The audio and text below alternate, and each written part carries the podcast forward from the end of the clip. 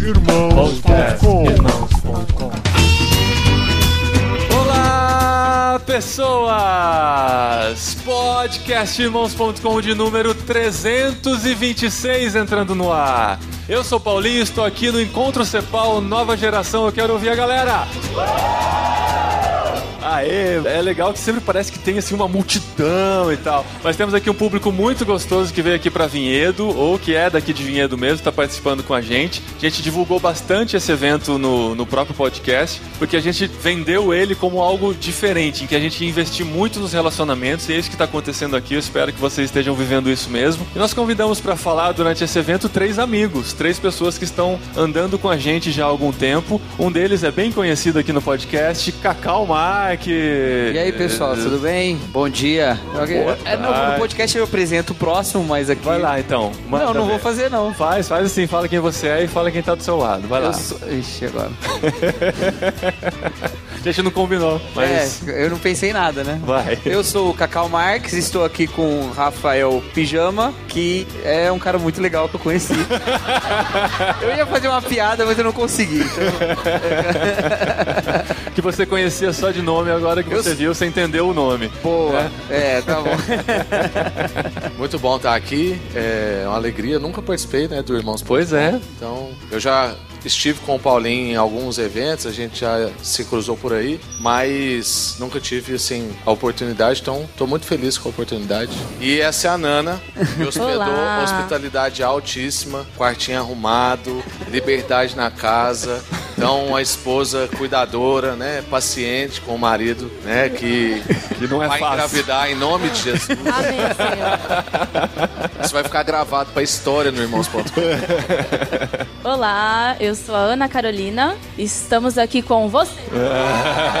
Porque eu não tenho quem apresentar aqui ao meu lado, então eu apresento vocês. Muito bom. A Nana já participou com a gente também, com o Renato, né? O maridão Renato, que hoje eu deixei de fora mesmo pra deixar ela falar bastante, que se o Renato fica do lado, É, ele só ele que fala. Depois tá? fala que mulher que fala muito. de mulher que fala Para muito, de é. falar.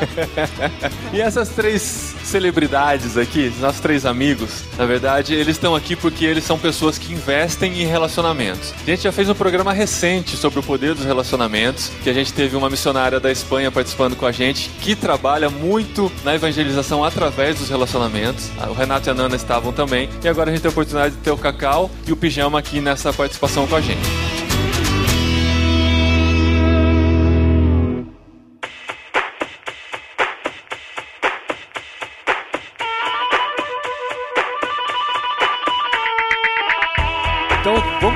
Apresentar o menos conhecido aqui no podcast, pelo menos, que é o Rafael Pijama, que trabalha com o movimento mosaico. O Pedro Dulce já participou com a gente, olha só. E o Pijama é a primeira vez. Então, apresenta pra gente o que é o movimento mosaico. É uma igreja? Não.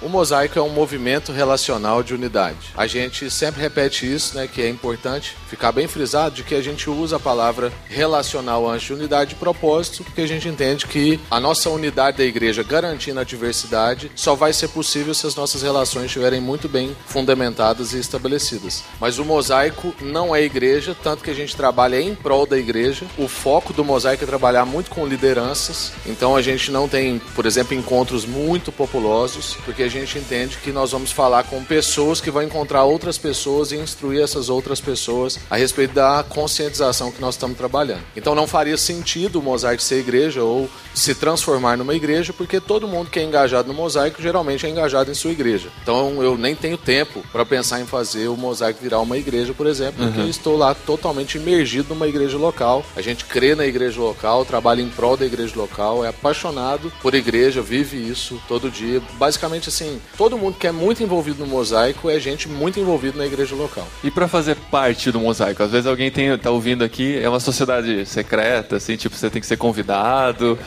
ou a pessoa pode chegar e. Mosaiconaria.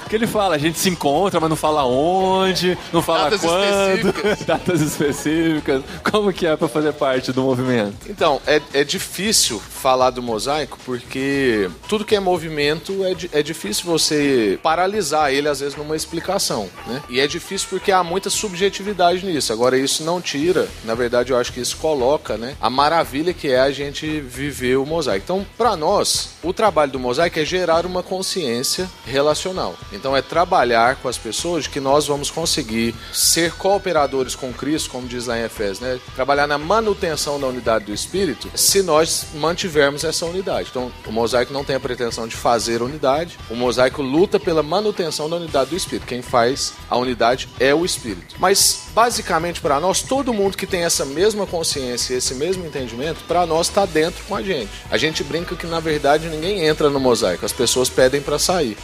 Porque toda vez que eu estou conversando com uma pessoa e eu percebo que a gente está na mesma conversa, que a gente também não acha que nós estamos trazendo algo totalmente novo, que só o mosaico trabalha com a unidade da igreja. Negativo. Então, estou conversando com uma pessoa que eu percebo que os princípios são os mesmos, a paixão é a mesma, ela vai ter que falar para mim assim: ó, não, eu não faço parte do mosaico, não. Porque se depender de mim, eu vou falar assim: ó, tá aqui meu irmão, ó, do mosaico, Cacau é do mosaico. Onde ele for, ele pode falar que ele é do mosaico. Onde eu for, eu vou falar que ele é do mosaico. A menos que ele fale assim: não, não fala não, queima meu filme, não. Eu não, não faço parte desse negócio, tá? Mas aí é a pessoa que tem que pedir pra gente pra sair. Todo mundo que entende a importância, o lugar do trabalho pela unidade da igreja, que entende os princípios de Efésios 4, faz parte do movimento. Então já era, todo mundo que tá aqui faz parte do mosaico. No final eu vou lá pra porta, quem quiser sair, fala comigo. e aí a gente, a gente. Você pode sair sem problema. Mas a gente faz uma brincadeira, que é brincadeira porque no nosso país não tem terrorismo, né? Então aqui pode. É contextualizada a brincadeira. Mas a gente brinca que é tipo movimento terrorista. né? Ninguém sabe quem que é o líder, um monte de gente faz parte. Aí você acha que você matou o líder e o movimento não acaba. Porque é isso, é um movimento. É um movimento. Muito bom, muito bom. Nana, Olá. Nana é a, a pastora do Grupo Leme. Ou não? O Grupo Leme tá aqui em peso. Cadê o Grupo Leme aí?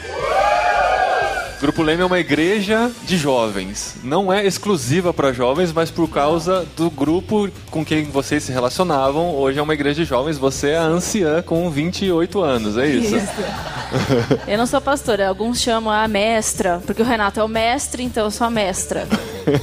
Mas não sou pastora, não. Mas explica pra gente um pouquinho mais do Leme para quem ainda não conhece. O Leme hoje, diferente dessa pergunta, é o Grupo Leme, sim, ele é uma igreja, mas a gente também trabalha com vários programas de evangelismo e também para alcançar pessoas que não estão dentro da igreja, né? Então hoje, esses jovens que estão com a gente, muitos deles foram alcançados dessa forma, né? Então por isso que também tem, são muito, na sua maioria, todos são jovens. Acho que o Renato é o mais velho mesmo, né? O Rei é o mais velho. Ele tem, Ancião. vai fazer 33 terça-feira. Aniversário. pronto pro abate, hein? É, na verdade, quando o programa for ao ar, ele já vai ter feito 33 É, na que terça passada. É. Então, ele já tem 33. Já tem 33 anos, com- atualizado. É, e até pouco tempo atrás, a gente era o único casal casado da igreja. Então pense numa igreja que só tem um casal, numa igreja de 120 pessoas, que só tem um casal casado, que éramos nós dois. Então pensa nos casais que namoram. Todos querendo conversar, confessar, pedir ajuda. E foi legal porque esse ano a gente teve uma experiência muito legal lá de ajudar um casal a concretizar o casamento deles. E foi muito legal, foi uma experiência fantástica. A gente se emocionou muito, eu e o Renato. A gente acompanhou bem de perto e era um casal de jovens que eles se converteram há pouco tempo, há uns dois anos, né, mais ou menos. Caminhando junto com eles, eu caminhando junto com a menina. Eles foram entendendo, assim, Deus foi trabalhando no coração deles. E aí um dia eles, principalmente assim, namorado na época, falou assim: ah, eu vou casar, eu vou casar com ela. Eles já tinham uma história, assim, é, super difícil. Eles já moravam juntos por uma questão familiar, enfim. E foi muito legal como Deus trabalhou e como Deus fez e transformou na caminhada, assim, caminhando junto com eles, né? Então hoje a gente tem mais ou menos 130 pessoas lá com a gente na igreja do Grupo Leme e temos dois casais casados. E agora em outubro teremos o terceiro. Olha e eu só. tava aqui até de manhã e pensando assim, né, eu vou começar a juntar essas meninas pra gente orar pelo casamento, conversar, desabafar, entre parênteses, sobre a sogra. Ai, sogra, perdoa, perdoa. E às vezes elas falam, ah, eu não queria falar disso com ele. Eu falei, mas não fala com ele não, conversa aqui com a gente, é melhor. Enfim, e é uma igreja bem jovem, bem animada. É, são jovens que foram atingidos muitas vezes na porta da escola, em algum lugar público, parque, praça. E hoje esses jovens que participam com a gente trazem jovens para conhecer, para ouvir da palavra e para participar lá com a gente também. Então é um movimento aí, né, que não tem parado, graças a Deus. Muito bom, muito legal, Nana. A gente sempre que visita o Leme fica muito impactado com o que a gente vê lá. Realmente vocês se baseiam muito no relacionamento e nos inspiram muito. A gente também fica impactado porque não tem criança lá, né? Porque a gente ainda, ainda, né? Em nome de Jesus, não temos filhos ainda. Aí quando a gente vai lá, a gente leva E nossos é, dois. É, eles levam as crianças e algumas meninas ficam, oi, tá. Então a gente também fica impactado, É. viu? Com a visita de vocês. Tratamento. Fica VIP. impactado com a igreja da sua casa. Um dia, quem sabe? Leme Kids, um dia, daqui a alguns Leme anos, três casais aí. Mas eu vou defender meu amigo Renato. É porque ele tá cuidando de vários filhos no Leme. Aí agora que os filhos mesmo estão formados, já dá tempo dele Sem- fazer outro filho. Ah, Sem pressão, sem, hashtag sem pressão. Cacau, Cacau tá sempre com a gente no podcast, sempre destilando o seu conhecimento. Mas talvez nem todo mundo saiba que você é um pastor de igreja. Você vive a vida de igreja. Como que é a sua rotina na igreja e com relação a- aos relacionamentos que você vive lá dentro? Eu sou pastor de uma igreja batista, né? Da igreja Batista Vida Nova, na cidade de Nova Odessa. E é uma igreja normal. Mas é uma igreja que desde o, o princípio, isso mérito do, da ação do Espírito Santo através do ministério do pastor anterior, pastor Luciano, é uma igreja que sempre foi baseada mesmo nos relacionamentos e na- no cuidado mútuo. E quando eu cheguei lá, achava interessante, acho, acho lindo até hoje, que cheguei lá, tinha uma jovem senhora da igreja, lá chegou para uma adolescente falou: Ó, é o seguinte, avisa lá sua mãe pra. que elas, elas não são parentes, não são nada. Avisa lá sua mãe pra ela não esquecer que quarta-feira que vem ela tem médico e eu vou passar lá pra levar ela. e tinham essas coisas, e tem essas coisas acontecendo Ainda lá. tem esse tipo Tem, de coisa? Tipo, dá pra visitar alguém sem avisar ainda? lá? Dá, dá, dá. Só o pastor que não, porque tem a portaria do condomínio, trava. Não, brincadeira. dá, até o pastor, só ligar, né? Aham. E, na verdade, eu, eu tô no lugar errado aqui hoje, porque quem deveria estar aqui na cadeira é a minha igreja toda. E Olha, você que perguntar assim, quem é que, como é que vocês fizeram pra ensinar esse pastor a valorizar os relacionamentos? Porque eles fizeram isso comigo, que na legal. verdade, né? E, e é muito legal lá mesmo, assim, não tem nada de muito diferente de nenhuma igreja. Nós somos uma igreja jovem de organização, temos, vamos completar cinco anos, não, completamos cinco anos. É, isso aí, completamos cinco Aham. anos agora, é, mas tem sempre tido essa caminhada, assim, da intensificação dos relacionamentos mesmo. Legal. O, ontem a gente teve uma conversa boa com o Pijama, hoje ele falou um pouquinho disso também, mas eu queria que você desenhasse um pouquinho mais a questão da diferença da matriz familiar para a matriz empresarial de uma igreja. Porque a gente vive realidade que as igrejas têm crescido e têm cada vez mais se tornado parecido com empresas, tendo cobranças de metas, um acompanhamento muito mais de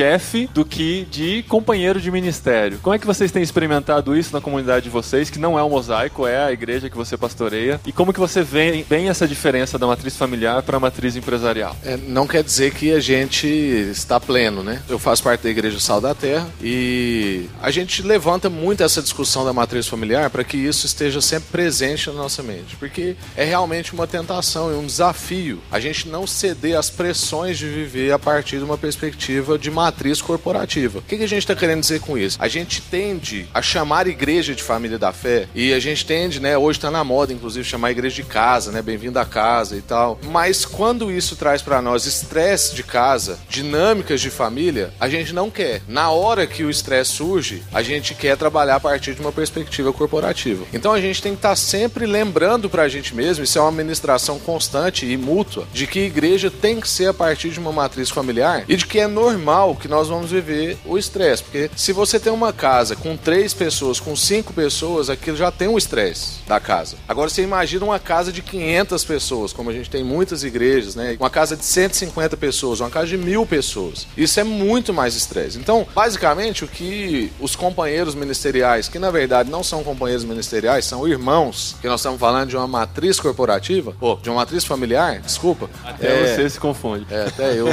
Mas a gente, como como a gente está falando de matriz familiar, são os nossos irmãos da caminhada. E a gente precisa, então, é assumir, tipo assim, ó, gente, a gente já sabe que vai ter estresse. Então, quando aparece, é um estresse, aquilo esquenta, aquilo causa uma tensão. Mas eu não posso ficar surpreso com aquilo como se eu já não esperasse aquilo. Isso acontece em casa. Você pede para lavar a louça, não lava. Alguém tinha que ter feito lavado o banheiro, não lavou. Alguém tinha que ter botado a roupa pra bater, não bateu. Isso vai acontecer na igreja. Um talher da igreja que some, um prato que você vai jantar na casa do irmão, tá lá o prato com a logomarca da igreja.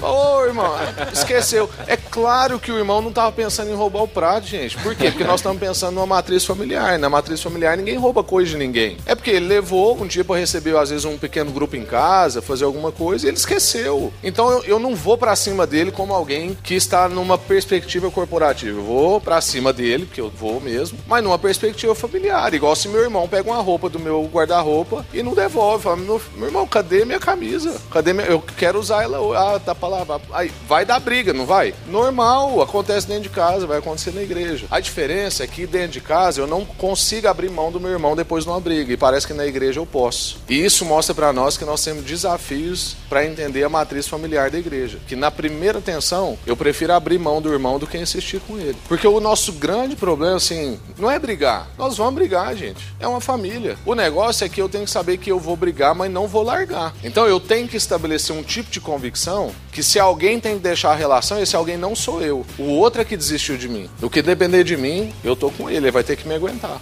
A gente tem que fazer as pessoas sofrerem quem nós somos. E se nós somos convictos, isso é ótimo para elas. Porque nós sofremos quem as pessoas são. Então a gente tem que trabalhar sempre nessa perspectiva familiar, de, sabendo que vai ter um estresse, mas de que no estresse eu não abro mão desse irmão. Acho que é mais ou menos por aí. Muito bom.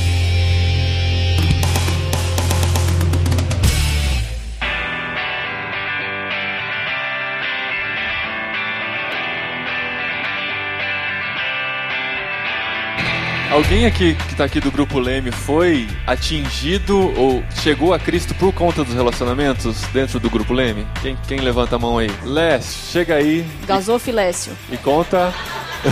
Ele é o tesoureiro da igreja? É o tesoureiro? É, cuida do gasofilácio. Guilherme Lécio. É o gasofilécio. Vai contar então como é que foi impactado pelos relacionamentos. Bom dia pessoal, então já me apresentaram aí Sou o Guilherme, hoje faço parte aí do Grupo Leme. Minha história ali no Grupo Leme é mais ou menos a seguinte. Acho que, como alguns já conhecem a, a vida, a rotina do Renato, mais ou menos no ano de 2008, 2009, ele ali no ponto de ônibus, ele conheceu uma, uma adolescente. Aí ele foi, desenvolveu um relacionamento com essa adolescente e chamou ela ali para participar ali no, no momento da, do grupo que ele participava, da forma que ele estava evangelizando ali. E nisso essa adolescente acabou se envolvendo, conhecendo Jesus Jesus e tendo uma vida em Cristo ali, se convertendo. A partir disso, essa menina ela tinha um relacionamento com um rapaz que não fazia parte desse ministério, não fazia parte desse grupo. Só que esse rapaz, ele estudava comigo. E nisso, encadeou que ela pegou, chamou ele para participar. Ele começou a participar junto com essa galera. Então assim, você vê que a história começa ali atrás, o Renato desenvolvendo um relacionamento com uma jovem, com uma adolescente. Essa adolescente, através do relacionamento, que daí já era um relacionamento um pouco diferente, um relacionamento ali um pouco diferente, um relacionamento amoroso. Uh,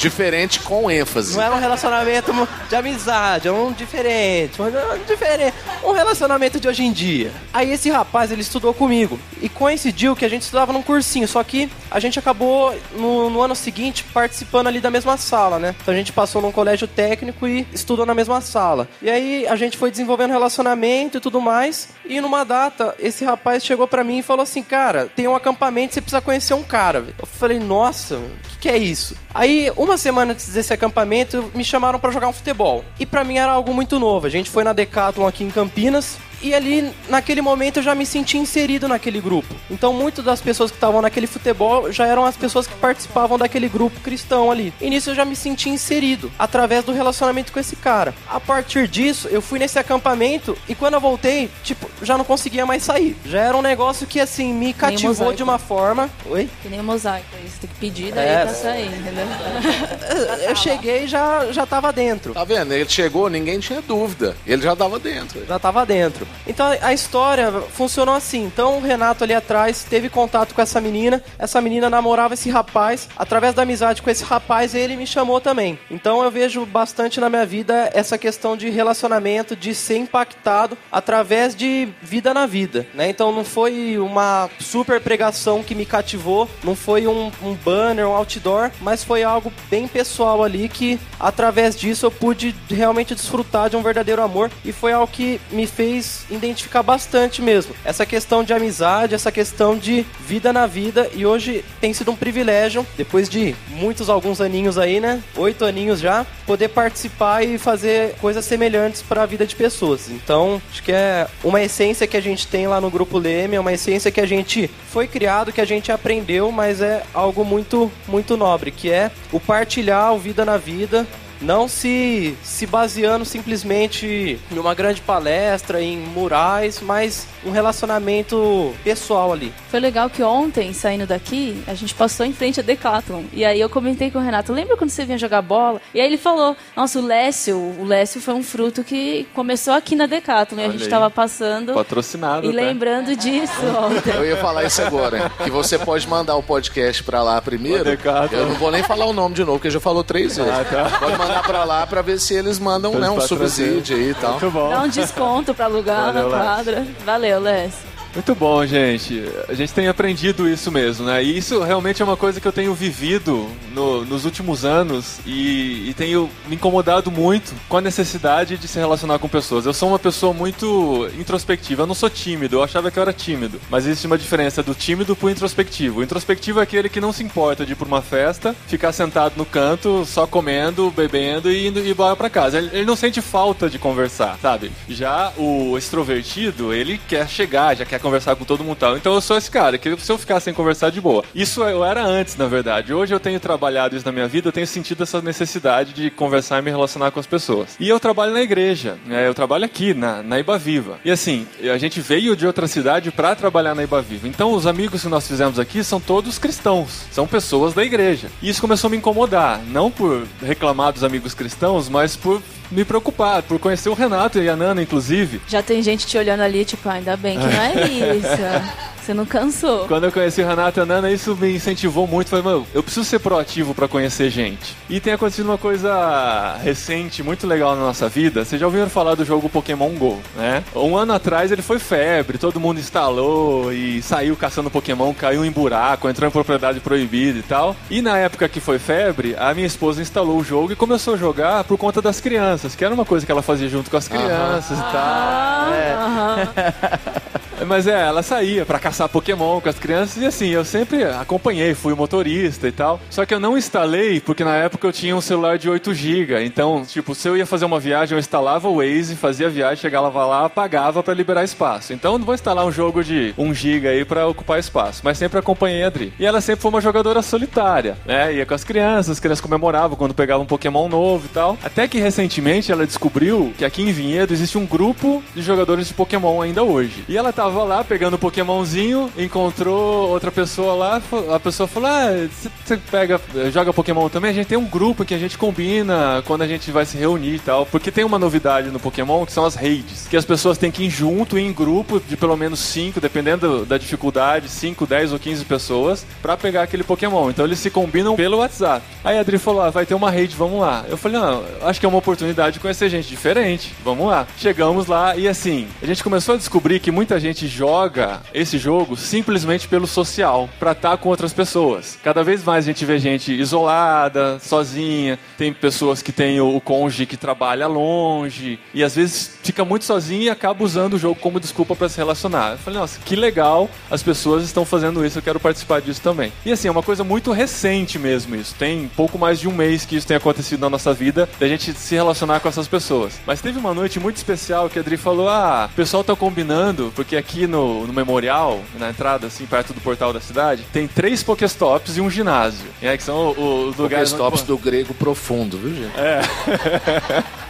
são coisas que você só vê com muita fé ou no, no seu celular, né? Você enxerga onde estão esses pontos aí. E a Adri falou, o pessoal tá combinando o dia depois, do... era sábado, né? Sábado no final da tarde lá, e eles vão levar salgadinho, vão levar bebida, a gente vai ficar lá conversando e pegando Pokémon. Gente, a gente chegou seis e meia da tarde, a gente saiu de lá 10 horas da noite. E não foi por causa do Pokémon, foi porque a gente conheceu gente, a gente tá se envolvendo com pessoas, isso tem sido sensacional. Essa semana, a gente, o Alan até passou lá, viu a gente, a gente tava comendo pizza com o pessoal que joga Pokémon aqui. Então, assim, é muito recente mesmo, a gente não tem nem fruto para contar, mas só de poder se relacionar com pessoas, de conhecer gente diferente da gente e, assim, e não são, não é molecada, são pais de família, tem, tem gente, é, não, não, não quero expor as pessoas, mas tem, tem pessoas vão com casal, tem, tem gente com camisa de ACDC, sabe? Tem de todo tipo de gente jogando Pokémon e participando com a gente disso, então tem sido muito legal, quero até que vocês orem por isso, por esse ministério do Pokémon que a gente tem desenvolvido em Vinhedo.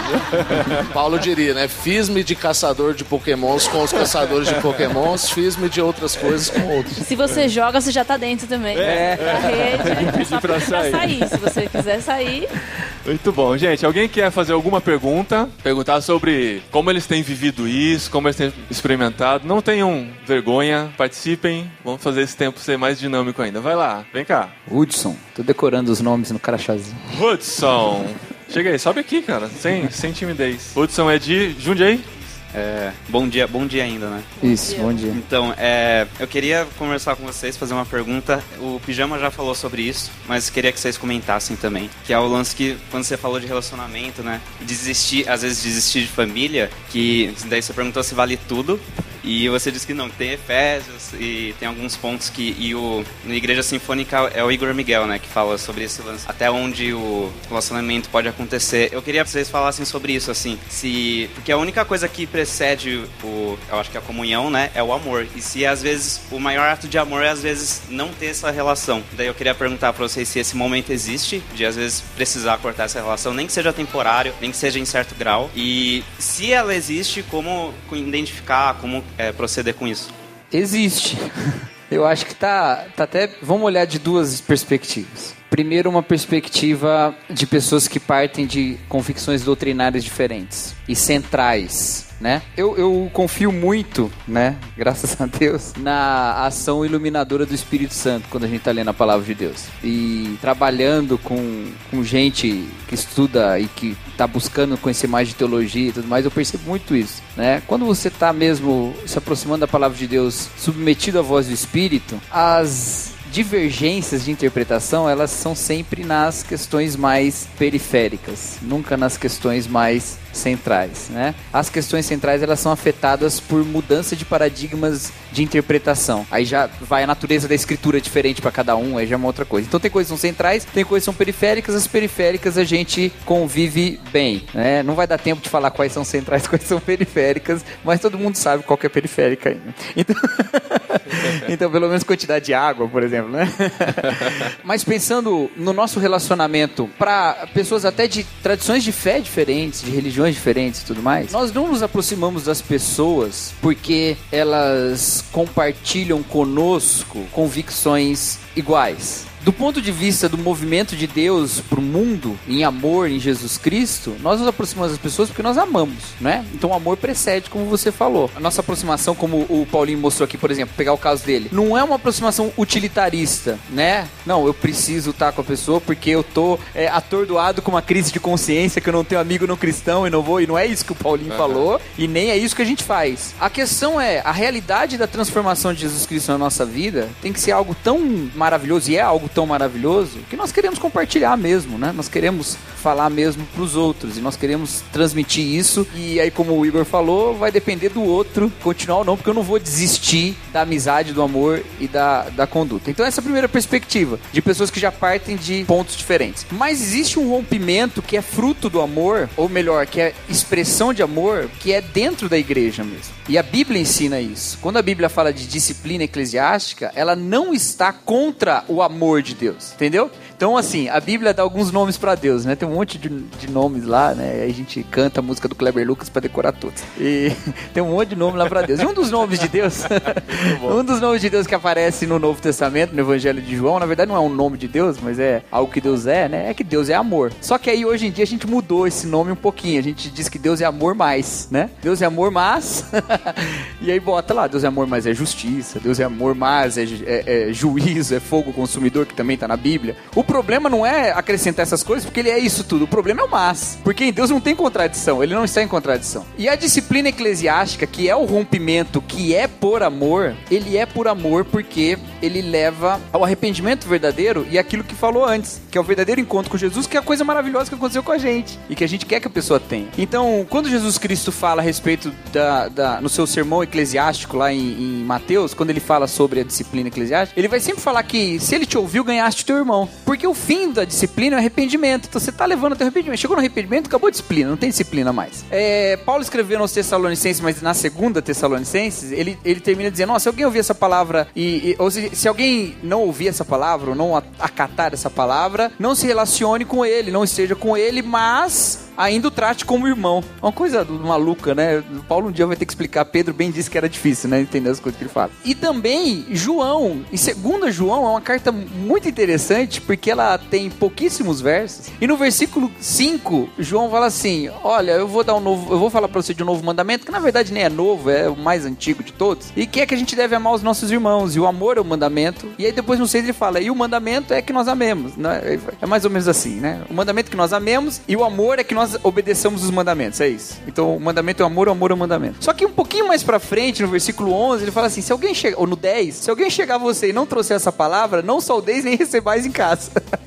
no mesmo capítulo que ele falou que você deve amar as pessoas como um mandamento de Deus. Então, não pode estar em contradição, e não está. É um rompimento necessário para demonstrar qual é o valor da riqueza do evangelho que deve ser testemunhado, que deve ser preservado pela nossa missão como igreja, entendeu? Então, uma igreja é, é, a mesma coisa de um pai que não não alerta os perigos da vida pro filho. O pai ama tanto o filho que não sabe falar não para ele. Esse pai não ama o filho. O filho traz uma cobra viva lá. Pai, olha o que eu achei, que bonitinho. O pai fala: "Filho, larga isso". Não, eu gostei, vou ficar. Ai, que bonitinho. Não consigo falar não para ele. Que pai que ama o filho, deixando ele andar com a cobra na mão, né? É a mesma coisa. As pessoas estão bebendo veneno, que é o pecado, e a gente precisa alertar. Gente, isso aí é veneno. Só que cuidado, porque a gente tá botando o pecado e o pecador no mesmo balaio direto, direto. E esse é um problema sério. Se você morre de raiva, vou falar um negócio aqui. É. Entenda. Se você morre de raiva de uma parada gay, mas você não chora pelas pessoas que estão vivendo uma vida de sexualidade desvirtuada, você não ama aquela pessoa, você odeia ela e o, os, os, problemas urbanos que ela está te trazendo, ou qualquer outra coisa. O estilo de vida que ofende o seu. Se você é, odeia as pessoas que têm uma outra religião, como o islamismo, por causa das práticas daquela parcela extremista do islamismo, e você não chora por aqueles que sofrem por isso, ou pelos que estão enganados por aqueles que Paulo fala aos Gálatas são deuses que de fato não são, se você não chora por eles, se você não os vê como vítimas de Satanás, você é, confundiu as coisas. E aí que tal, tá, acho que o segredo de romper ou não romper. A gente em tudo ama as pessoas, em tudo. Até quando rompe com elas a presença, mas a gente continua orando, continua pregando, continua testemunhando, continua fazendo tudo pro bem delas. É por aí que eu vou. Eu fiquei pensando aqui, né, que você perguntou, eu falei, nossa, que pergunta difícil de responder e também tomar cuidado para não expor situações, né? Mas eu fiquei ainda mais aqui de pensando, pessoas que estão é, aqui presentes. Ainda mais com o povo aqui, ó. Por exemplo, o fulano ali. Por exemplo, levanta ali, ó. Tô brincando. A gente rompeu ali um tempo, tô brincando.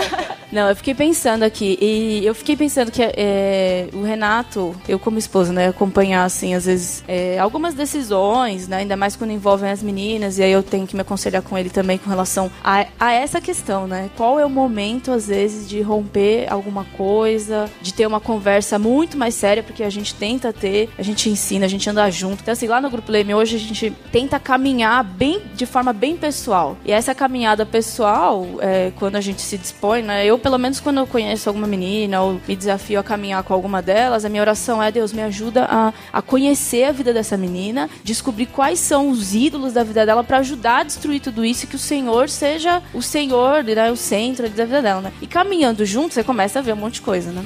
Então, é, e aí começa todo aquele processo de eu tento assim, né, ah, mostrar com a minha vida, né? Eu trago ela para caminhar junto e tal. Mas chega um momento que você precisa falar, que você precisa sentar ali e fazer uma oração e conversar mais sério. E a gente teve já, assim, alguns desafios com relação a isso. E o que eu, o que eu penso, assim, pra gente, eu creio que é o que o Renato pensa também, é que um dos pontos que chega a tomar essa decisão é quando a vida da pessoa tá ferindo a vida de outras também, né? No rebanho, assim. Então, isso magoa muito, assim. Quando a gente começa a perceber que ah, a pessoa quer viver em pecado, ela, tá, a gente tá lá, né? Ah, legal, né? Paciência, vamos orar. Vamos... Mas quando a gente percebe que essa vida tá começando a, a complicar a vida de outras pessoas e que esse pecado aí começa a instigar outros, aí é um momento de alerta para essa pergunta, sabe? Então, será que não é um momento de romper ali alguma coisa, de propor alguma, alguma disciplina ou ter uma conversa ali muito mais séria quando afeta as outras vidas? Se a pessoa tá desejando ali viver no pecado, e às vezes ela é até sincera com relação a isso. Ah, eu não entendo isso ainda, Deus não.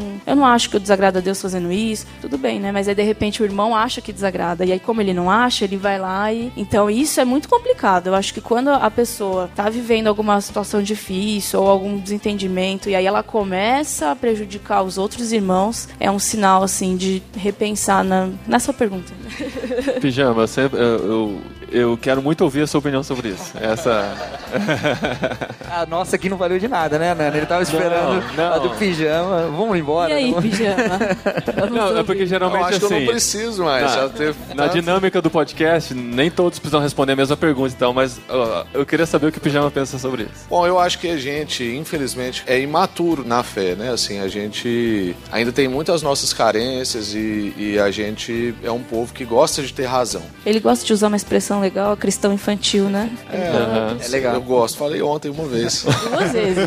duas. Tocou o sininho duas vezes. Nossa, ai, ai. cristão infantil. Não, mas, mas assim, é porque no, no fim parece que a gente quer guardar a si mesmo. E, e a Bíblia diz para nós que toda vez que a gente quer se salvar, a gente vai se perder. E a Bíblia diz que Jesus os amou e amou até o fim. E às vezes eu percebo que, na, não estou dizendo que foi a sua pergunta, tá? Mas eu, a gente ouve isso muitas vezes. Mas essa pergunta é tipo aquela pergunta de quem quer pecar e pergunta assim: qual Até é onde? o limite máximo que eu, eu posso ir? ir da cerca? E não o limite máximo que eu posso ir para perto de Jesus. Eu, eu fico indignado com essa pergunta. Então é tipo assim: até onde de errado eu posso ir? Não até onde de correto eu posso ir. E as nossas, as nossas questões geralmente são assim. Geralmente, quando alguém me pergunta, que não é o caso aqui agora, mas quando alguém me pergunta sobre isso, de romper com alguém, de dizer que eu não faço unidade com aquela pessoa, é porque ele quer que eu dê para ele o aval para ele ir lá e romper. Na verdade, na verdade, o que a pessoa quer basicamente é isso. Tem gente que usa às vezes o argumento do apóstolo Paulo. Não, mas o apóstolo Paulo citou nome nas escrituras. Bom, mas nas escrituras a gente tem um pouco de noção, mas não está lá totalmente escrito quanto tempo Paulo gastou na exortação com essa pessoa. Eu percebo que muitas vezes a gente não teve nenhum contato pessoal com fulano de tal, mas a gente faz um ataque na rede social contra ele. Textão, textão. Textão. Às vezes a gente teve a oportunidade de sentar com a pessoa, Aí nós não tocamos no assunto que a gente queria. A gente sai dessa mesa com essa pessoa, vai para um outro lugar que é o nosso ambiente de, sei lá, de visibilidade, grava um vídeo criticando alguma coisa que a pessoa publicou, que ela fez ou quem ela é, sendo que você estava com ela, por que você não tirou as dúvidas com ela? Então eu, eu acho que nessa questão tem muita coisa que Jesus não quis dar resposta, teve muita coisa que Paulo não deu resposta, né? E que eram críticas da época dele. Tem muitas coisas que às vezes eu prefiro não entregar uma fórmula pronta. E essa é uma dessas coisas. Porque a gente fica muito aficionado nesse negócio de quando romper e quando não romper, e na verdade a gente não está tão aficionado a lutar pelas relações. Então a gente está mais aficionado com a ruptura do que com a luta pelas relações. E no fim, parece que eu estou mais engajado em ter razão do que em salvar uma relação. Então, entre salvar uma relação e ter razão, as pessoas têm ficado com a razão, com ter razão. Então, eu, no fim, eu quero falar igual mãe gosta de falar, eu te avisei. Então, no fim, a gente quer chegar e falar assim, eu te avisei e eu acho que a gente não investe tanto nessas relações. Quando eu falei da gente ser mal resolvido, é disso, assim, de que a gente fica querendo provar para as pessoas e para nós mesmos de que a gente tem uma reputação. E Jesus disse que não é para a gente tentar salvar a reputação, é para a gente tentar salvar testemunho. Então, que o testemunho fique que você lutou e a pessoa te abandonou, e não que você abandonou. Inclusive, quando a gente estabelece disciplina, é o momento da prova de amor, porque o ato da disciplina é um ato de amor. Aí a outra pessoa é que vai dizer se ela vai romper ou não, porque a disciplina não é rompimento. Disciplina é para curar. Hebreus 12. A disciplina num primeiro momento é amarga, é difícil, mas quem passa por dentro dela traz vida depois. O problema é que muitas vezes nas nossas relações, quando precisa de uma disciplina, de uma chamada de atenção, as pessoas rompem. Então, quando eu disse aqui de que no que depender de mim, eu vou insistir com a pessoa até ela desistir de mim, isso não é romântico, viu, gente? A gente sofre por causa disso. Mas é por quê? Porque a gente coloca um critério. Então, não sou eu que estou deixando. Eu falo assim, meu irmão, você crê nisso aqui? Você crê nisso aqui? Você crê nisso aqui? Você crê nisso aqui? Nós estamos juntos. Se a pessoa falar que não crê, aí eu falo assim, olha, eu creio. Aí ele fala assim, não, mas eu não creio. Eu falo assim, não, tudo bem. Você consegue relacionar comigo crendo? Nós temos um testemunho, eu vou delongar só mais dois minutos. Temos um testemunho no mosaico muito interessante. Uma vez fui apresentar o mosaico numa outra cidade.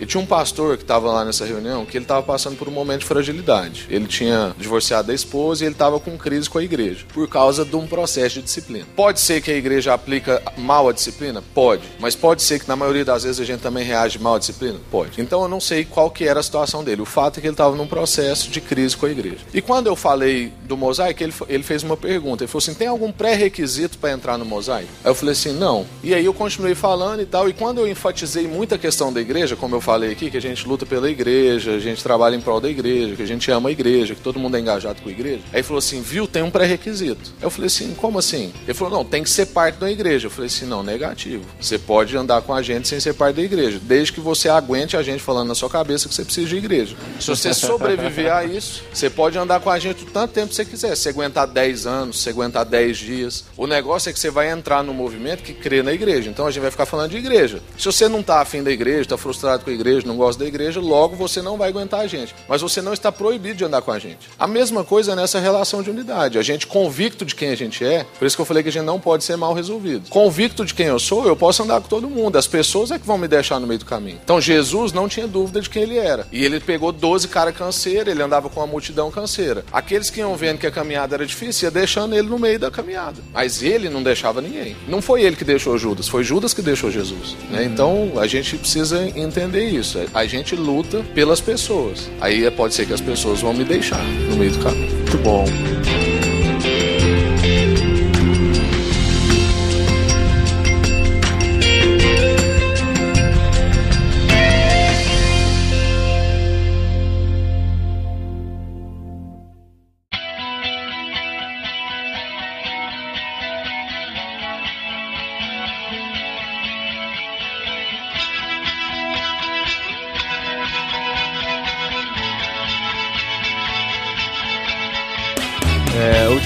Falou sobre isso, surgiram algumas perguntas lá no, no próprio podcast de pessoas que muitas vezes se colocam na posição de receber e não de oferecer na relação. né? A gente falou muito sobre a importância de andar com outras pessoas e tal. Aí eu lembro de uma pessoa comentou: "Ah, como é que eu faço para andar com o meu pastor se ele nunca tem tempo para mim? Porque a gente se coloca na posição do cliente que precisa da relação, né? E a gente vive muito essa frustração, porque ah, eu queria andar com uma- tais pessoas, a gente seleciona algumas pessoas da igreja que estão mais em visibilidade. Ah, acho que aquele lá seria um bom amigo para mim, esse aqui seria um bom amigo para mim, e vou esperar que essa relação tenha a contrapartida vindo deles, né? Vindo a, a, a proatividade vindo da outra parte. Quando na verdade a gente tem que se colocar muito mais no sentido de sermos servos, de podermos trabalhar na vida de outras pessoas. Acho que quando a gente muda essa perspectiva de a gente poder investir na vida das outras pessoas, a gente vai ficar muito menos frustrado e muito mais realizado no que Deus tem colocado pra gente, né? Tem uma frase do, do Emerson, Ralph Emerson,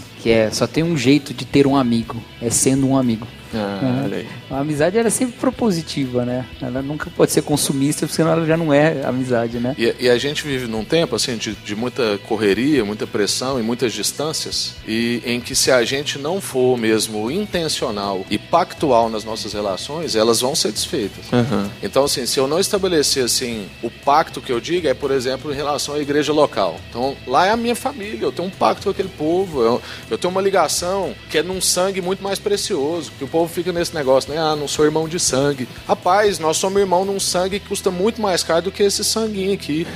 então eu vou lá e estabeleço um pacto com aquele povo, com aquela família, e eu sou intencional e propositivo naquela relação. Se eu não for intencional e eu não for pactual, aquilo vai se desfazer. Tanto que a gente tá cansado de ver na vida de igreja que a gente encontra no hall e bate assim e fala assim: ô, oh, vai lá em casa. Se você não puxar a pessoa e falar assim, que dia, Quando, né? que horas, isso Vamos nunca vai marcar, acontecer. né? Tem irmãos que batem nas costas dos outros tem 10 anos, gente. E nunca foi um na casa do outro. Mas tá um aplacando a culpa do outro. Então o cara vai lá e dá um tapinha e ele, "Fu, agora eu não tô mais tão culpado. Aí no outro domingo o outro é que dá o tapinha. Ô, você não foi lá em casa. Fu, tô com a culpa, mas. E a gente fica um. A gente fica esperando, né? A, Você alguma falou- coisa acontecer. Você falou do tapinha, eu lembrei de uma coisa que a gente é tão impessoal que a gente faz assim, ó, um abraço, viu? Por que, gente? Você já pode dar um Beijão pra abraço? você, viu? Beijão, viu?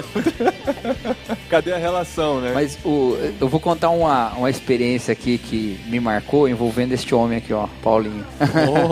Ou introspectivo, O- o- hein? É, eu- rapaz, eu tomei um susto aqui quando ele falou. É, o introspectivo é quem não faz questão e tal. Gente, o, o Paulinho eu encontrei a primeira vez, foi assim: tinha um amigo meu e dele, amigo comum, o Thiago Ibrahim, lá do, do site no Barquinho, e a Sara, do Irmãos.com, tava aqui na casa deles. Falei, cara, eu moro em Campinas, vamos almoçar e tal. Ah, vamos almoçar um dia. Eu falei, bom, ele tá com o Paulinho, vai o Paulinho, Adri. Não, peraí, deixa eu corrigir a história. Foi o Pedro e a Paty. Eu Outros já tinha te encontrado antes, verdade, verdade. É. Eu já tinha. Eu já Não, tinha... foi quando a gente se conheceu, Verdade, é exatamente. Foi o Pedro e a Paty. Aí eu falei, ó, eu vou lá. O Thiago foi outro dia, eu confundi É. as histórias. O Pedro, lá do, do, do No Barquinho. Ô, vamos almoçar? Não, eu tô aqui no shopping. Fui lá e tal. E aí eu falei, bom, eu sou amigo do Pedro, o Pedro é amigo do Paulinho. Já, já tiveram nessa situação? Quando você tem um amigo em comum e o cara fica assim e tal. Mas os caras da ponta, eles nunca se relacionam. Se conversa. Mas o Paulinho e a Adri, eles pularam por cima do Pedro. e parecia que eu era amigo deles de verdade, assim, né? E de fato era. É, a, a Adri roubou minha batata, coisa de, de família, né? Matriz familiar. roubou minha batata pra dar pro, Dre, pro Dé, né? Era o Dé que tava comendo. Mas legal. Bom, a gente se encontrou. Na segunda vez que a gente se encontrou, que foi essa vez de novo, um outro amigo e tal, porque eu sou assim, a minha igreja teve que me ensinar a ser diferente. Paulinho me pegou pela mão aqui pela igreja, me mostrou todo, me apresentou pra tudo quanto era pastor, pra tudo quanto era. Olha aqui, essa sala aqui, essa sala aqui é disso aqui. E o Thiago, que era o amigo em comum também na época, a gente tinha se encontrado só uma vez, ficou lá no canto lá. Ele. Depois, ele já me chamou pra casa dele um dia assim: Vamos lá em casa, Adri, vamos lá em casa, vamos lá. A casa tá uma bagunça, mas se você esperar ficar. Eu lembro essa frase até hoje. Se você esperar ficar organizado, você não vai em casa nunca.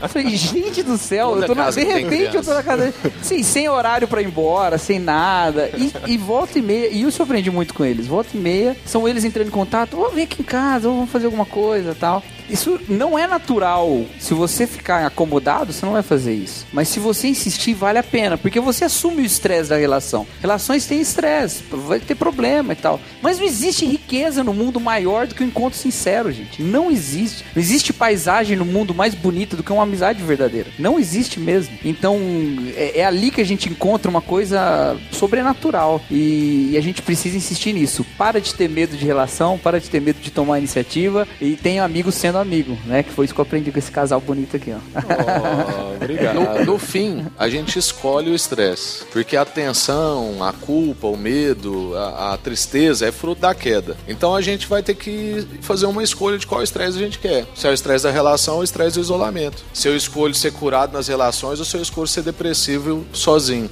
Porque a gente tem que lembrar que toda vez que a gente optar pelo isolamento, a gente está sendo contrário à nossa natureza. Então nós somos de natureza relacional, somos fruto dessa família. É interessante isso, eu não sei se vocês já pensaram sobre isso, que lá em Gênesis, quando Deus fez o homem lá no. no- ele vai contando uma história pra gente entender, né? E, e aí o homem tinha relação com toda a criação, o homem tinha relação com todos os animais, inclusive era ele que ia dar nome e tal, ele ia engajar naquela criação, trabalhar naquilo. O homem tinha relação com o próprio Deus, Deus conversava com ele todo dia. E Deus vira e fala assim: Não, eu vi que ainda não tá bom. Então, nem na sua relação com o seu cachorrinho de estimação, com o seu gatinho lá, que você chama de filho, que é um pecado isso, mas depois se você quiser editar esse podcast. É, mas, Olha os haters. mas nem nas nossas relações com animais, nem na nossa relação com a criação. Agora, importante, nem na nossa relação com o próprio Deus, numa relação verticalizada, desconsiderando aquilo que está à minha volta, ainda é pleno. A relação é plena quando ela envolve todas essas coisas, quando a gente está em família cultuando ao nosso Senhor. Pós-queda vai trazer tensão, porque igreja é assim mesmo, como o Paulo Júnior gosta de brincar. A primeira igreja do mundo tinha duas pessoas, Deus era o pregador todo dia no fim da tarde e a igreja rachou. Deu ruim. Então, a gente já tem que as- admitir isso. Então é o seguinte, agora vamos lidar com esses problemas. Então vamos trabalhar nisso. E tem, e tem outra coisa aí que eu sempre gosto de pensar nesse assunto, é Gênesis de 1 a 11, assim, eu acho que tem, um, tem as chaves para interpretação de toda a Bíblia ali, tá ali. E tem uma coisa, é, Deus faz todas as coisas, tá tudo bom, e aí olha o homem sozinho fala, não tá bom, e aí faz a mulher, e aí se você fizer tentar juntar as duas narrativas lá da criação, você vai falar que então no final, depois de tudo, tava muito bom, né? Que- é, não é nessa ordem que tá o texto, mas cronologicamente seria isso. Acontece que quando vem a queda, o homem é expulso do paraíso junto com a mulher e grande parte daquilo de bom que ele tinha no paraíso de perfeito, ele deixou pra lá. Só uma coisa saiu do paraíso junto com o homem, foi a mulher. Na verdade, o outro. O outro. A única coisa que a gente carrega do paraíso pra fora é o outro. É o outro. A despeito do que disse Sartre, de que o inferno são os outros, a Bíblia fala que é só no outro que você vai encontrar o paraíso. E você só vai encontrar o paraíso no outro o dia que você se fizer paraíso pro outro. No sentido de. Qual é a realidade do paraíso? A realidade do paraíso não era as coisas que tinham no paraíso. Era a comunhão com Deus. Tanto que Deus afasta o homem por misericórdia para não viver para sempre em separação com ele. Porque o problema é a separação com ele. E essa realidade que vai ser restaurada lá na frente, ela já começa a viver na igreja. Então, quanto mais de Deus nós temos em cada um de nós, quanto mais de Jesus Cristo, do caráter, da vida, do Espírito Santo mesmo em nós, mais nós vamos viver para fazer desse mundo um paraíso para o outro e o outro para nós. Então, nessa relação restaurada da igreja, é que a gente caminha perto ou mais perto que dá do que foi o Éden. Então, sempre que a gente toca nesse assunto, alguém, vai, alguém levanta a questão dos desigrejados. Grande parte dos desigrejados nunca tiveram igreja. Não é que eles abandonaram uma igreja, é que a igreja que eles estavam já não era igreja, não era igreja para eles e eles não eram igreja lá. Não tô passando pano para desigrejado não, e nem para as igrejas e nem nada disso. Mas ou a gente nota que a gente precisa restaurar sempre, caminhar para relações restauradas na mediação de Jesus Cristo, como o Pijama falou mais cedo, ou então a gente não, não, não vai ter isso. Um exemplo, a gente tá no setembro amarelo, né? A questão do suicídio e tal. Gente, não existe ambiente mais, mais maravilhoso pra gente evitar todas as questões vinculadas com a depressão e com o suicídio do que um lugar onde existe amor sincero, como deve ser na igreja. Porque a gente tem um desafio de amar para além de todas as coisas. Porque é próprio testemunho de amor da cruz de Cristo. Não tem como limitar nenhum esforço de amor quando você vê Jesus na cruz. Então, não tem como. Então, estabelecer esse tipo de vínculo, de amar até o final, de que eu não vou desistir enquanto a pessoa não desistir de mim, eu acho que, que é isso uma, uma das coisas que a gente não pode perder nesse pensamento aí. E o que eu acho legal é que o Pijama tava falando, né? Que isso, essa atitude, ela é uma atitude intencional, sim, né? E muitas vezes a gente vai à igreja ou vai a alguma. Como a gente tá aqui num encontro e fica esperando que alguém sinta alguma coisa pra vir falar comigo, perceba o meu rosto, a minha tristeza, alguma coisa assim. Que não é nada intencional, né? Nesse sentido, né? E até de manhã, quando ele falou, né? A gente vai pro culto, aí você não sentir nada, não sentiu arrepio, eu não tô bem, né? E às vezes a gente espera isso uns dos outros também, né? Eu vou ao culto e aí eu fico ali com uma cara ou com alguma coisa. Então, é, o que eu, eu tenho isso pra minha vida desde que eu era adolescente, quando eu, eu conheci mesmo, entendi mesmo o amor de Deus, que eu precisava ser intencional nas minhas atitudes, né? Que se eu quisesse crescer e amadurecer na fé, eu ia. Então eu encontrava mulheres mais velhas, eu queria ir lá, eu queria perguntar um monte de coisa. Eu que... Isso era intencional. Se eu fosse olhar e fosse assim, ah, ela é esposa lá do pastor. Ela não tá vendo que eu sou nova? Ela não vai vir perguntar de onde eu vim, se eu tenho, se eu quero alguma ajuda? Ela é esposa dele, ué. Ela deve ter isso nela também, né? E às vezes a gente espera que as pessoas tenham isso, né? E muitas vezes eu fui em lugares e olhei para as mulheres mais velhas e pensava, ah, ela tá vendo que eu sou nova aqui, ela não quer investir na minha vida? Ela não vai vir aqui falar comigo? E muitas, e muitas vezes não aconteceu. E aí eu me frustrei muito também, mas eu comecei a entender isso, eu preciso ir lá. Então, se a vida dela me interessa, né? Se ela é mais velha e tá lá na frente, é esposa de alguém ou qualquer coisa assim, e me interessa, eu preciso ir até ela, né? E eu passei a fazer isso há alguns anos já eu faço. E sempre falo para as meninas, vocês querem aprender? Senta aos pés, vai conversar, vai atrás, né? E não desistam, né? Não, não sentem lá e fiquem esperando sentir alguma coisa, alguma afinidade. E para algumas delas, às vezes eu acho que elas não sentem nem a diferença que eu tenho de idade delas, né? E aí, aí às vezes eu falo, ó, o que, o que nos une é Cristo. Porque se a gente for pensar o que a gente tem em comum aqui, às vezes não tem nada que eu tenho em comum com a vida de uma adolescente, assim, hoje, né? Na rotina, não tem quase nada. Uhum. Então, Cristo torna tudo comum e a gente não pode ficar esperando para se relacionar, ter alguma ligação, ter alguma, algum ponto de afinidade, porque Cristo já é o ponto, né, disso tudo. Eu entendo que a mentalidade de consumo, ela, ela fez a gente terceirizar a responsabilidade. E aí, nessa questão da intencionalidade que nós estamos falando aqui, e de rupturas e tantas coisas, a gente tende a terceirizar a responsabilidade. Enquanto a gente não for imitador de Cristo, como a gente compartilhou aqui, e entender que Jesus assumiu as suas responsabilidades, a gente vai continuar na imaturidade, com as nossas fragilidades e lidando com as relações do jeito que a gente está lidando.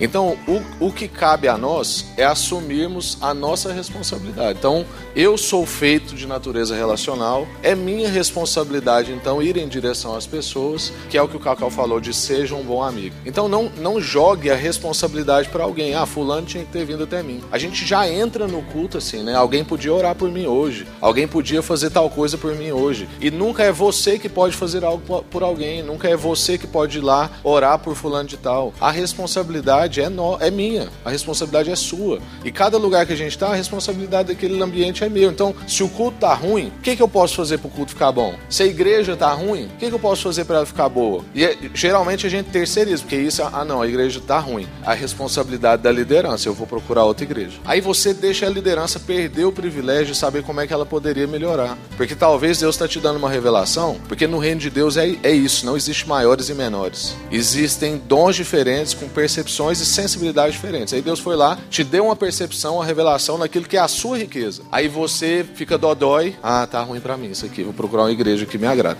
E aí você priva o outro de ser suprido na pobreza dele. Eu, por exemplo, sou péssimo em arte, não, não tem dom nenhum para isso, habilidades manuais, artista, não tem nem olhar artista, não consigo nem contemplar uma arte direito, tô aprendendo. Aí eu preciso dos meus amigos artistas para enriquecerem a minha pobreza. E aí há um fluxo de carismas que é o que Deus estabeleceu na igreja. E naquilo que é a minha riqueza, eu tenho que suprir a pobreza do outro. Então, quando é que a gente consegue fazer isso? Quando a gente assume a nossa responsabilidade. Se Deus está te dando uma percepção, Deus está te dando uma revelação, uma, uma sensibilidade com alguma coisa, aquilo não é para você. Jesus não virou para os discípulos e falou assim: vocês viram que eu fizeram que eu, o que eu fiz aqui, agora vocês desfrutam muito disso, fica aí, relaxa, fica de boa. Não, Jesus falou assim: vocês viram o que eu fizeram? Vão e façam com todo mundo. Então a gente tem essa responsabilidade. Se eu vi, eu tenho que ir e fazer as coisas com as pessoas. Eu não tenho que. Olha, eu vi e falo assim: ah, alguém podia fazer aquilo. Então uma coisa que irrita a gente lá na Sal da Terra é alguém que tem uma maravilhosa ideia para você executar. Isso é o que mais tem igreja. Rapaz, eu tive uma ideia maravilhosa, você podia fazer tal coisa. Assume a responsabilidade. Ó. Deus que te deu a revelação, Exato. pega isso e vai Deus está colocando no seu coração, é isso aí. vai e faz. Muito bom, gente. Eu sei, assim, vocês que estão aqui terão o privilégio de continuar a conversar depois do almoço, até durante o almoço agora. Quem não veio e está ouvindo, só lamento, né? vai perder essa segunda Perdão. parte, mas esse conteúdo aqui vai estar disponível em irmãos.com. E a gente agradece muito, mais uma vez, Cacau, Pijama e Nana. Vamos aplaudir? Show!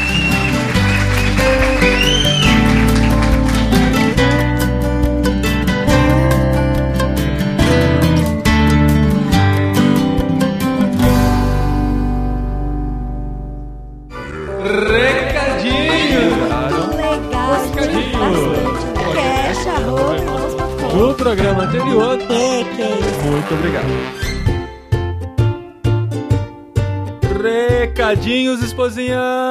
Recadinhos, esposinho! Recadinhos pós-evento, pós-encontro Cepal Nova Geração. Sim, a gente descansou? Não. Não. Já passou uma semana, mas a gente tá numa correria bem grande aqui de tudo que tá acontecendo na nossa vida, igreja mudando de endereço, CBM chegando aí, menos de um mês pro Congresso Brasileiro de Missões, né, esposa? Ah, gente, se você não fez inscrição e consegue ir, vai lá, corre e faz, porque vai ser show. Em Águas de Lindóia, né? Qual que é a data? 23 a 27 de outubro. Isso. Em Águas de Lindóia, CBM... Dois... Como que é? cbm2017.org.br. Faça é a sua inscrição. Ih, eu esqueci. É ponto .org. Eu tô cansada. É ponto .com ou ponto .org? ah, digita no Google. É ponto .org. É, tem o link aí no post.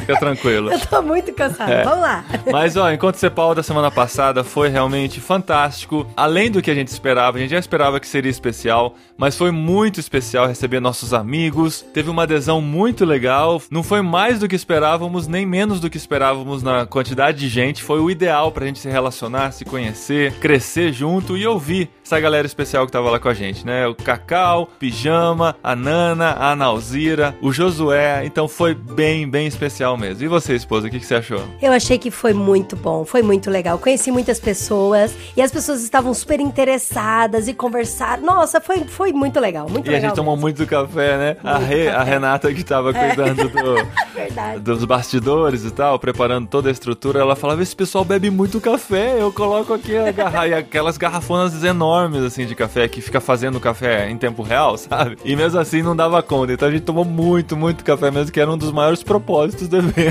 É verdade, a gente cumpriu, né? a gente cumpriu. Então, assim, como fruto desse trabalho, tem um movimento que está crescendo, está se desenvolvendo, chamado Cepal Nova Geração, que a gente conta muito com a oração e a participação de vocês. Aos poucos você vai ficar sabendo mais desse movimento aqui no podcast, então fique ligado aí. Quem participou do evento já sabe mais do que vai acontecer daqui pra frente, mas a gente vai soltando aos poucos aqui. E as mensagens foram tão boas, tão boas, que marido teve uma ótima ideia. É, claro, a gente não consegue ouvir coisas tão legais e não compartilhar. Então, além desse podcast aqui, desse bate-papo que você ouve, então nos próximos dias, aqui em irmãos.com, dentro desse mesmo podcast, o Pod 326 vai render bastante. Então você vai ter as três mensagens pregadas no Encontro Cepal Nova Geração: a do Cacau, a do Pijama e a do Josué Campanhã. A, a Nana e a Nauzira participaram de oficina, que a gente não gravou porque foi algo bem conversa mesmo, relacional, de abrir coração e tudo mais. Mas essas três mensagens gravadas oficialmente nós teremos aqui publicadas nos próximos dias. Eu ia colocar uma por semana, mas daí ia ficar muito longo. Então fica ligado aí, daqui três ou quatro dias, num período mais ou menos desse, vai entrar aqui no feed, no site de irmãos.com, esse conteúdo também do Cepal Nova Geração. Prepare-se para ouvir, compartilhar, compartilhar, compartilhar, compartilhar. Isso, compartilhe, não guarde só pra você não, tá? Esse programa comente, compartilhe nas redes sociais, passa pra todos os seus amigos, seus grupos de WhatsApp e as mensagens que vem pela frente também, porque tem um conteúdo precioso, muito grande